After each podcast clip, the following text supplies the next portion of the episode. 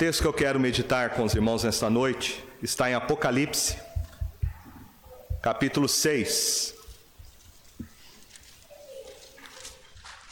Apocalipse 6, verso 1 e 2.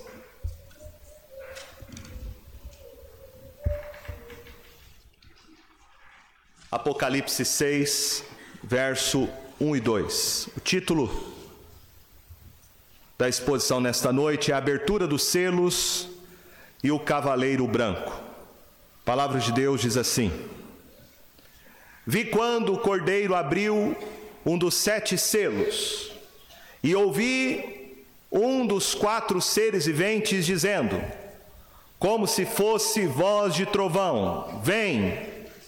Vi então, e eis um cavalo branco, e o seu cavaleiro com um arco e foi-lhe dado uma coroa, e ele saiu vencendo e para vencer. Nós estamos fazendo uma série de exposições no livro de Apocalipse, e nós já vimos que nos três primeiros capítulos, o livro do Apocalipse apresenta o Senhor Jesus glorificado no meio da igreja. Ele é aquele que sonda, que corrige, exorta, e nos encoraja. As sete cartas que o Senhor Jesus enviou às igrejas da Ásia Menor, elas apresentam as qualidades e defeitos de cada uma dessas igrejas. Do ponto de vista humano, essas igrejas poderiam ser igrejas sem nenhum defeito, mas do ponto de vista do Senhor Jesus, que conhece todas as coisas, que tem os seus olhos como chamas de fogo, ele vai denunciar vários pecados que essas igrejas precisavam ser confrontadas e se arrepender deles. Nos capítulos 4 e 5, nós vemos o Deus Criador sentado no trono, bem como o Cordeiro, o Redentor. Ele está sendo glorificado por toda a sua criação. Nós vimos que o Cordeiro está com o livro da história em suas mãos. Ele é o único que foi achado digno de tomar o livro das mãos de Deus Pai, abrir o livro e desatar-lhe os selos. Os capítulos que temos agora, eles apresentam quadros sobre os sofrimentos da igreja dos juízos divinos sobre os inimigos da igreja. E ele descreve o triunfo final de Cristo e a sua volta.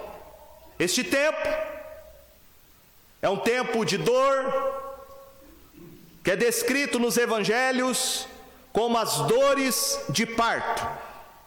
Os sete selos descrevem um tempo completo um período que marca o momento da ascensão de Jesus, da sua coroação, entronizado pelo Pai, até a sua volta gloriosa, quando ele vai julgar os ímpios, o diabo, com o falso profeta e a grande meretriz, Babilônia.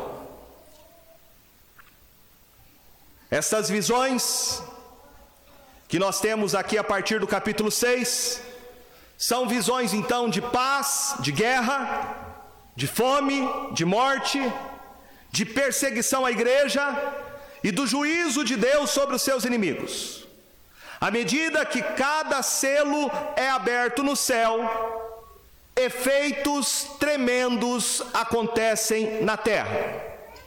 Isso significa uma coisa: Significa que os eventos que acontecem na terra, eles não acontecem ao acaso, mas eles acontecem porque o céu comanda a terra. Os quatro cavaleiros do Apocalipse, eles nos remetem à visão do profeta Zacarias. Em Zacarias, os profetas, os cavaleiros, eles desenvolvem um papel de juízo e de salvação sobre a vida do povo de Israel no período que nós conhecemos como o período pós-exílio babilônico, com a ascensão do Império Medo-Persa.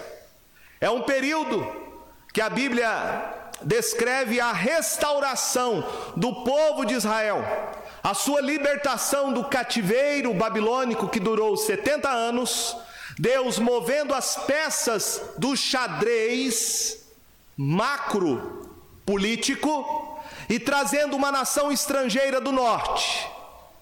O governo medo-persa que domina e subjuga o reino babilônico, libertando Israel do cativeiro e trazendo então seu povo à sua própria terra.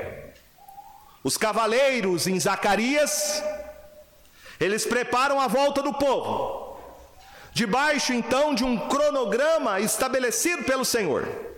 Em Apocalipse, o que nós vemos aqui a partir do capítulo 6,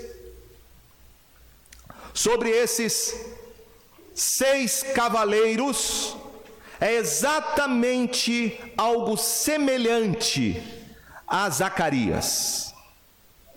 Aqui quem abre os selos é o Senhor Jesus.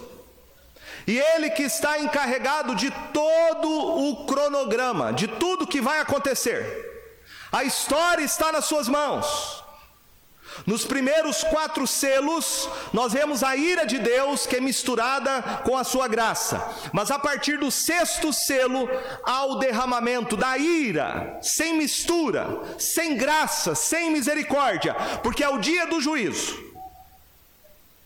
Uma das maneiras de você entender os cavaleiros do Apocalipse é você fazer um paralelo dessa descrição com um sermão escatológico que foi pregado por Jesus. Em Mateus 24, Marcos 13 e Lucas 21. Neste sermão escatológico, Jesus descreve quais são os sinais que antecedem a sua volta, e eles têm relação direta aos seis cavaleiros do Apocalipse. Esses sinais que Jesus descreveu no seu sermão escatológico falam sobre a pregação do Evangelho, sobre guerras, fomes. Jesus falou da grande tribulação, de fenômenos que vão acontecer no céu e na terra, do surgimento do Anticristo e a sua volta gloriosa. Então, em resumo, numa visão geral, nós podemos destacar quatro características dos capítulos 4, 5 e 6 de Apocalipse. Primeiro, quem está sentado no trono? Quem está sentado no trono e o cordeiro, eles são adorados por todo o universo. A história ela não está à deriva. Deus está na sala de comando e o seu filho Jesus é quem tem o livro nas mãos. É ele quem abre os selos e dele emana a ordem dos acontecimentos na história. Os eventos do juízo não acontecem sem o seu conhecimento sem a sua permissão ou o seu controle. Tudo acontece porque Ele conhece, Ele determina, Ele permite e Ele controla. Até os inimigos. Até os inimigos estão debaixo da autoridade e do controle do Cordeiro, de Cristo Jesus. Todo o universo está debaixo da sua autoridade. E todo o universo cumpre e executa os seus propósitos. A ordem sai do trono para os cavaleiros. Os cavaleiros dão a largada para dentro da história e eles executam um plano que vem do trono até a consumação dos séculos. Um ponto importante aqui é como a gente interpreta Apocalipse. Há pessoas que interpretam Apocalipse de uma forma cronológica como se os fatos acontecessem um após o outro. Mas a melhor maneira de você entender o livro de Apocalipse é através de uma repetição. Apocalipse é uma repetição. Os cristãos no primeiro século, eles não tinham um rolo para cada um, igual nós aqui que temos uma Bíblia para cada um, até mesmo em formatos diferentes. Não havia isso. A leitura da Escritura era comunitária. E a melhor maneira de você aprender alguma coisa é por repetição. Esta era a técnica judaica: repetir, repetir, repetir, repetir, para que as pessoas pudessem então guardar e memorizar. Apocalipse então conta uma única história. Uma única história que é repetida sete vezes. São sete divisões paralelas que são repetidas e que contam a mesma história. Do capítulo 1 ao 3, nós temos a primeira divisão que fala sobre Cristo e os sete candeeiros. Do capítulo 4 ao capítulo 7, nós temos a segunda divisão que fala do cordeiro e dos sete selos. Do capítulo 8 ao capítulo 11, nós temos a terceira divisão que fala das sete trombetas. Do capítulo 12 ao capítulo 14, você tem a quarta divisão que fala do dragão e das sete vozes. No capítulo 15 capítulo 16, você tem a quinta divisão que fala das sete taças. E depois você vai ter a sexta divisão, que são as visões de julgamento, e as últimas visões, a sétima divisão, que é do capítulo 20 ao capítulo 22, que é a última divisão, que são as últimas visões da consumação. Então nós temos aqui a segunda divisão, que é uma repetição da primeira. E estas divisões em Apocalipse são repetições sendo contadas da mesma história, vista por quadros diferentes, por perspectivas diferentes uma da outra, mas que se juntam de forma paralela e nos conta uma única história. Os quatro cavaleiros que nós vemos aqui, eles devem ser interpretados simultaneamente. Não é um cavaleiro depois do outro, mas em termos didáticos, nós precisamos estudá-los sistematicamente. Mas eles, na visão, acontecem de maneira simultânea. Então você tem conquista, ao mesmo tempo guerra, ao mesmo tempo fome, ao mesmo tempo morte. Todos esses acontecimentos são simultâneos. Quando você olha para a Escritura, você vai entender que o cavalo, esta figura do cavalo que a gente vê em Apocalipse, normalmente a Escritura trata deste animal em conexão com a ideia de força, de terror, de guerra e de conquista e vitória. Então, em Apocalipse, nós temos essa mesma associação de ideias. Agora veja comigo. E o capítulo 6, no verso 1. João vê quando o cordeiro abriu um dos sete selos e ouviu um dos quatro seres viventes dizendo, como se fosse voz de trovão: Vem. Então nós temos aqui o Senhor Jesus sentado no trono. É Ele que abre os selos. É Ele que abre a história. É Ele que tem na mão poder e autoridade. Para não somente revelar o que vai acontecer, como o poder e autoridade, para fazer acontecer o que está escrito no rolo por dentro e por fora. Então nós vamos ter aí a primeira figura, quando ele abre o selo, o primeiro selo, nós vamos ter então um cavalo branco e o seu cavaleiro com um arco, e foi-lhe dado uma coroa, e ele saiu vencendo e para vencer. A pergunta que precisamos fazer é sobre qual é a identidade do primeiro cavaleiro.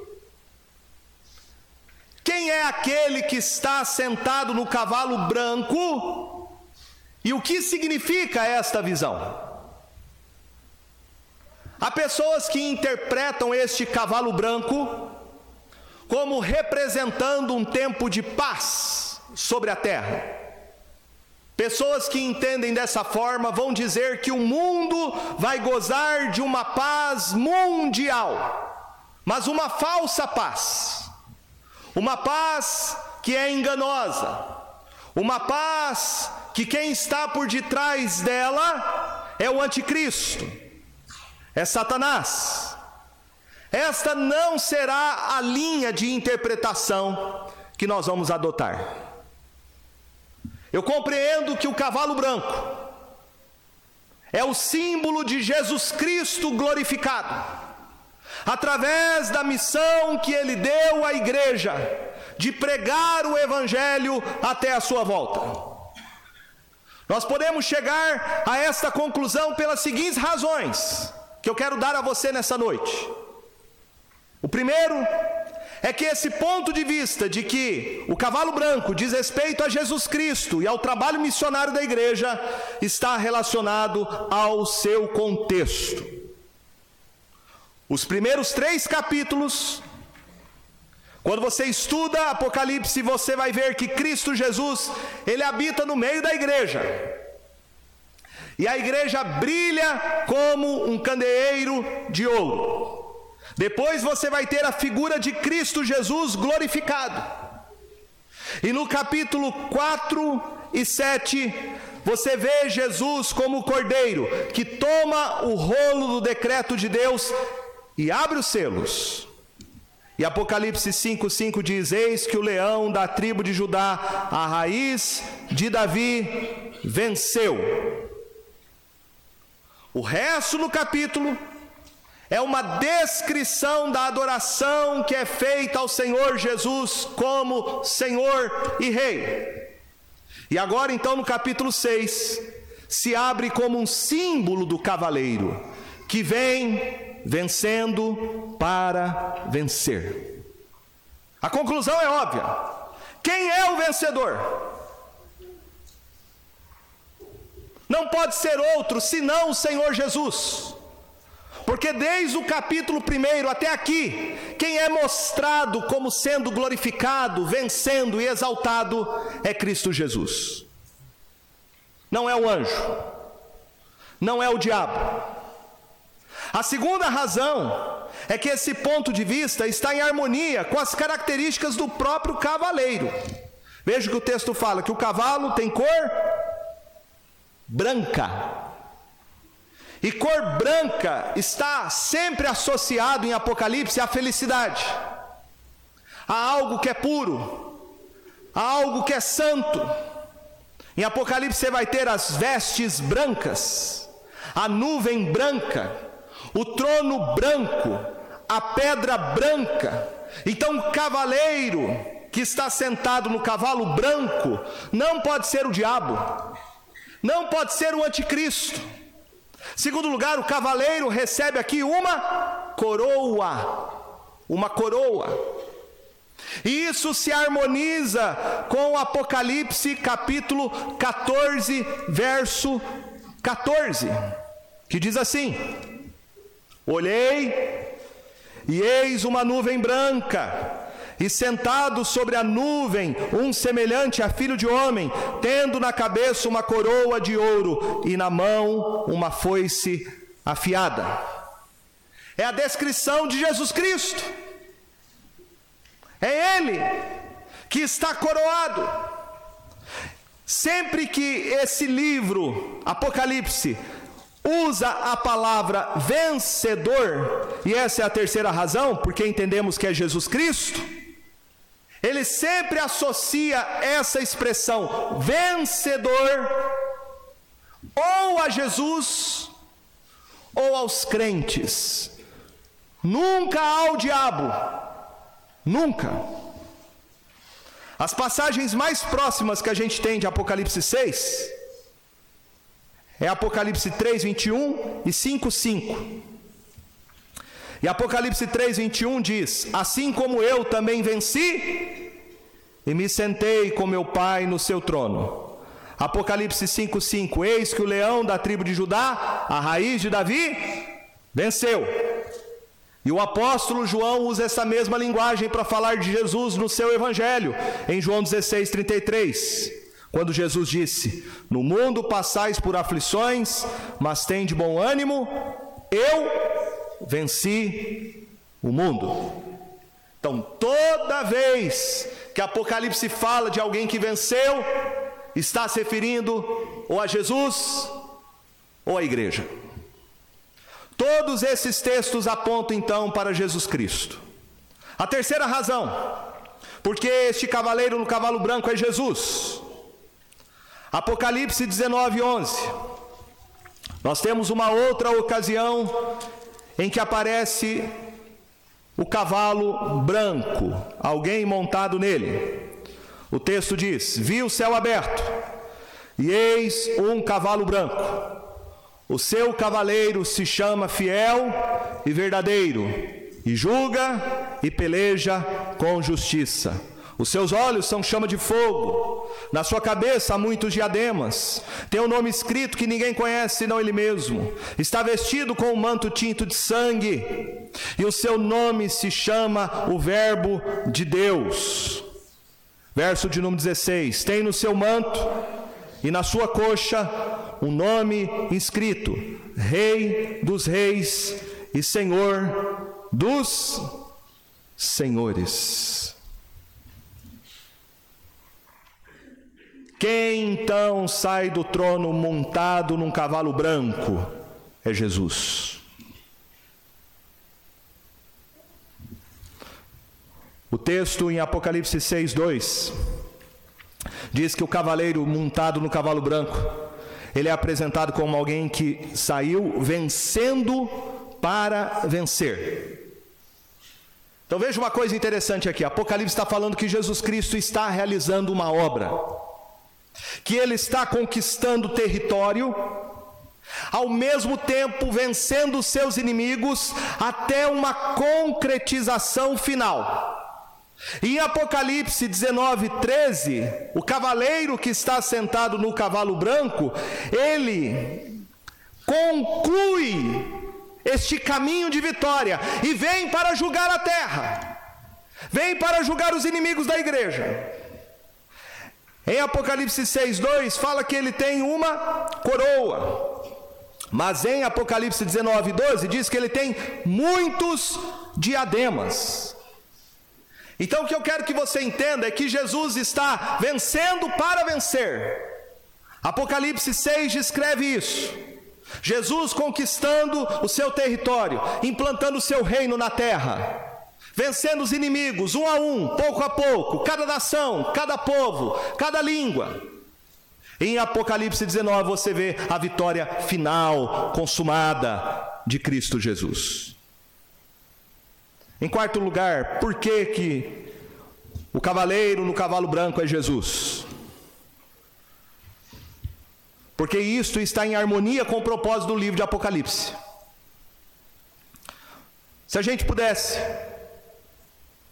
resumir Apocalipse, nós resumiríamos em Apocalipse 17, 14. Veja comigo qual é o tema central de Apocalipse. Apocalipse 17, 14 diz: Pelejarão eles contra o cordeiro, e o cordeiro os vencerá, pois é o Senhor dos senhores e o Rei dos reis. Vencerão também os chamados eleitos e fiéis que se acham com ele. Então, qual o tema de Apocalipse? É a vitória de Jesus é Jesus vencendo seus inimigos e ele contemplando a sua igreja nesta posição de vitória.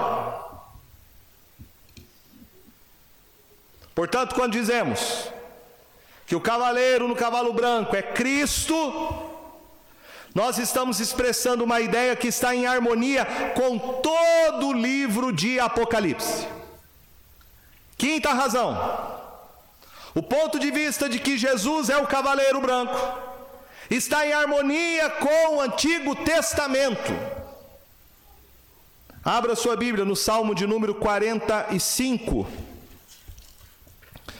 verso de número 3 ao verso de número 5. Apocalipse, Apocalipse, Salmo 45, verso 3 ao verso 5. Diz assim: Cinge a espada no teu flanco, herói. Cinge a tua glória e a tua majestade. E nessa majestade cavalga prosperamente pela causa da verdade e da justiça, e a tua destra te ensinará proezas. As tuas setas são agudas, penetram o coração dos inimigos do rei, e os povos caem submissos a ti.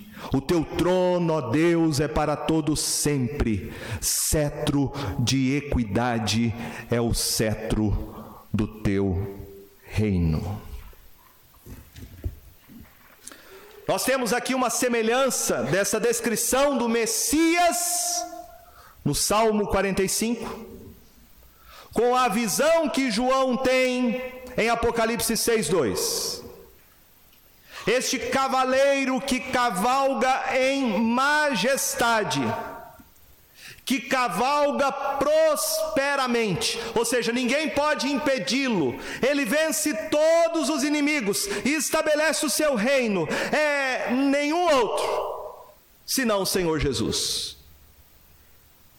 Em Hebreus capítulo 1, verso 8, falando de Jesus Cristo, usando o Salmo 45, o autor diz assim: Mas acerca do Filho, o teu trono, ó Deus, é para todo sempre.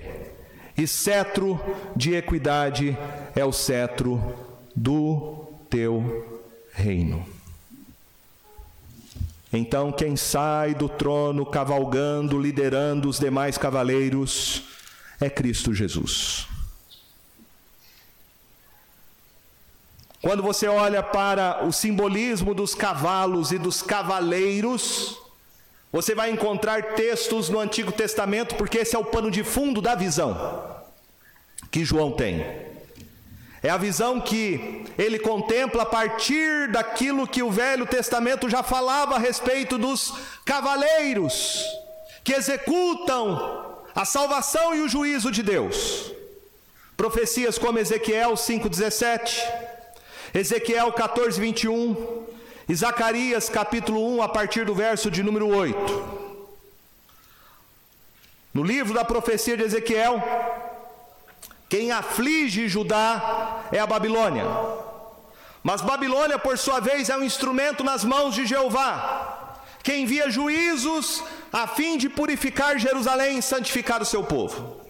Semelhantemente, em Zacarias, o segundo, o terceiro e o quarto cavaleiro estão associados com o primeiro cavaleiro e estão a serviço dele. É isso que a gente vê aqui em Apocalipse 6. Quem lidera os demais cavaleiros é o primeiro cavaleiro, o que está sentado no cavalo branco. Ele lidera a sua tropa. Ele lidera a sua comitiva celestial, e os demais cavaleiros cumprem o propósito do primeiro cavaleiro. Meus irmãos, isto é maravilhoso, sabe por quê? Porque a visão que João tem é a visão que nós precisamos ter no, naquilo que está acontecendo no mundo. Quando você vê fome acontecendo, quando você vê mortandade acontecendo, quando você vê peste acontecendo, guerras acontecendo, tudo isso está dentro do cronograma. Tudo isso faz parte do plano. O Senhor Jesus reina. E ele lidera todos os demais cavaleiros, até mesmo aqueles que fazem o mal, trazem o caos na sociedade, na história da humanidade. Até mesmo, meus irmãos, o diabo, Satanás, ele é um instrumento nas mãos de Jesus para cumprir os seus desígnios. Ele usa até mesmo o mal para fortalecer a igreja, como instrumento de fomentar o reino de Deus e a salvação do seu povo. Eu gosto muito da frase de Lutero, porque Lutero entendia essa soberania absoluta de Jesus. Não tinha uma visão dualista, como se o mal tivesse lutando contra o bem, para ver quem é que vai vencer esta batalha, que é uma visão do paganismo, que muitos crentes têm. Essa visão distorcida de batalha espiritual. Jesus de um lado, Satanás do outro. Os dois estão no ringue para ver quem é que vai vencer a guerra, quem é que vai vencer a luta. Não é essa visão bíblica. E Lutero, entendendo a soberania absoluta de Jesus, até mesmo sobre as forças do mal, ele usava uma expressão. Ele dizia: O diabo é o diabo de Deus. O que, que ele queria dizer com isso? Ele não estava dizendo que Deus executa o mal com as suas mãos, não. Mas ele queria afirmar de maneira categórica que o mal que acontece no mundo acontece debaixo da soberania de Deus. Em última instância, quem tem o um controle sobre o mal é o Senhor Jesus. Você vê isso claramente na história de Jó. Quando Deus permite o diabo tentar Jó na sua integridade. E Deus coloca limites para a atuação do maligno na vida de Jó. Deus diz para o diabo: você pode colocar nele enfermidades, tumores, mas você não pode tocar na sua vida. O que é isso senão um controle absoluto de Jesus sobre as forças do mal neste mundo? Então nós temos aqui uma cena, a sequência dos eventos que você vê aqui, desses sinais, de cada selo sendo aberto, está no controle da soberania do Senhor Jesus. Ele que conquistou o direito de abrir o livro. Ele que se apresentou perante o trono da majestade nos céus, pegou o livro da mão direita de Deus Pai e ele começa a abrir os selos e ele vai liberando cada cavaleiro, o primeiro sendo ele mesmo, o cavalo branco, vitorioso e para vencer. O que nós temos aqui então na figura deste cavalo branco? Nós temos a história relatada nos evangelhos. Jesus morreu, ressuscitou, subiu ao céu, está sentado à destra de Deus Pai, foi coroado e exaltado, e agora ele reina sobre todo o universo. Ele é o cabeça da igreja. O que nós podemos aprender do primeiro cavaleiro que é o Senhor Jesus Cristo. Primeiro, que Jesus Cristo está sentado neste cavalo branco. Ele é o vencedor. E somente ele conquistou o direito de se assentar à destra de Deus Pai e tomar o livro das suas mãos para desatar os selos. A história então não está à deriva. O que acontece não é coincidência nem o acaso. A história está nas mãos de Jesus. Na coxa deste cavaleiro, em Apocalipse 19, 16, está escrito: Rei dos reis, Senhor dos senhores. Jesus Cristo é o Senhor absoluto de tudo que acontece. Segundo lugar, o que o Senhor Jesus faz logo em seguida, como sinal da sua entronização e autoridade que ele recebeu do Pai para governar. O que é que ele fez? Apocalipse 1:8. O Senhor Jesus, quando está sendo entronizado pelo Pai, subindo aos céus, ele diz aos seus discípulos, em Atos, capítulo 1, verso 8, ele diz: Mas recebereis poder ao descer sobre vós o Espírito Santo, e sereis minhas testemunhas, tanto em Jerusalém, como em toda a Judéia e Samaria e até aos confins da terra.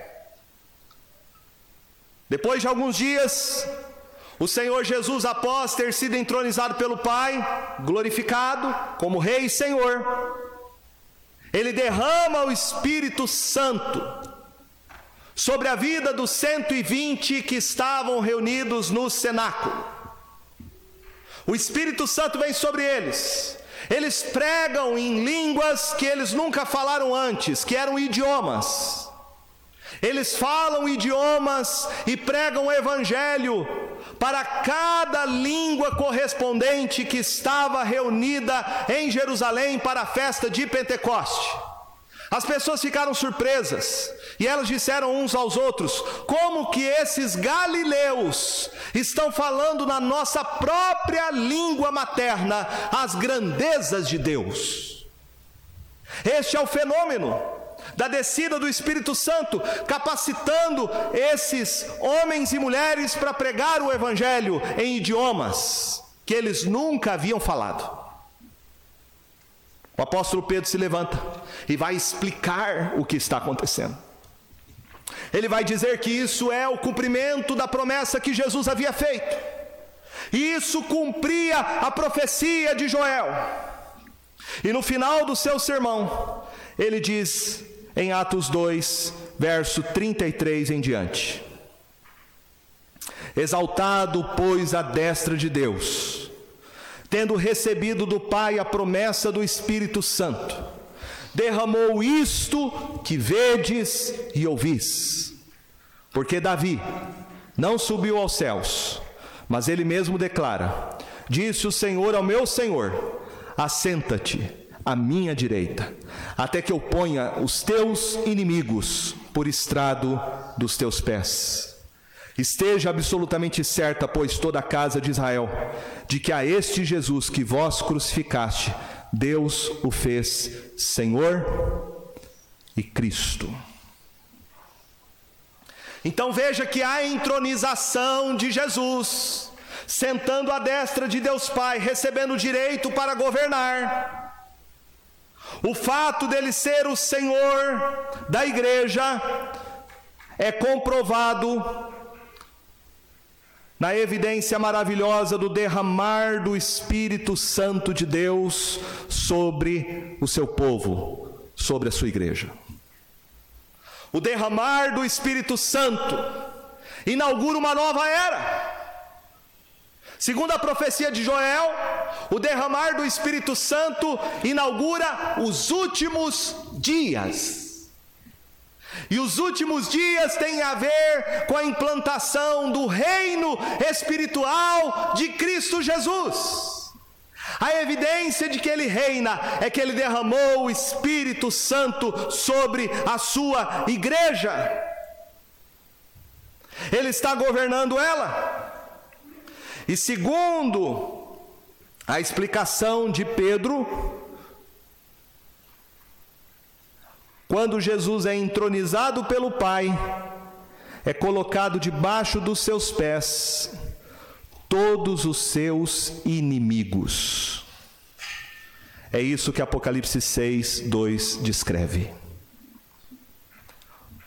Aquele que sentou no cavalo branco tem um arco e foi-lhe dada uma coroa. E ele saiu vencendo e para vencer. Este é o período, meus irmãos, que nós estamos vivendo. Nós estamos vivendo no reino de Cristo. Um reino que não é mil anos, literalmente, mas mil anos de maneira simbólica e espiritual, onde Cristo Jesus já reina, e Ele está colocando seus inimigos um a um debaixo dos seus pés. Antes de derramar o Espírito Santo sobre a sua igreja, o Senhor Jesus disse aos seus discípulos em Mateus 28, 18 e 19: Toda autoridade me foi dada no céu e na terra. Ide, portanto, e fazei discípulos de todas as nações. Então, qual é a obra que Jesus fez quando ele foi entronizado pelo Pai e coroado como Rei e Senhor da igreja e da história?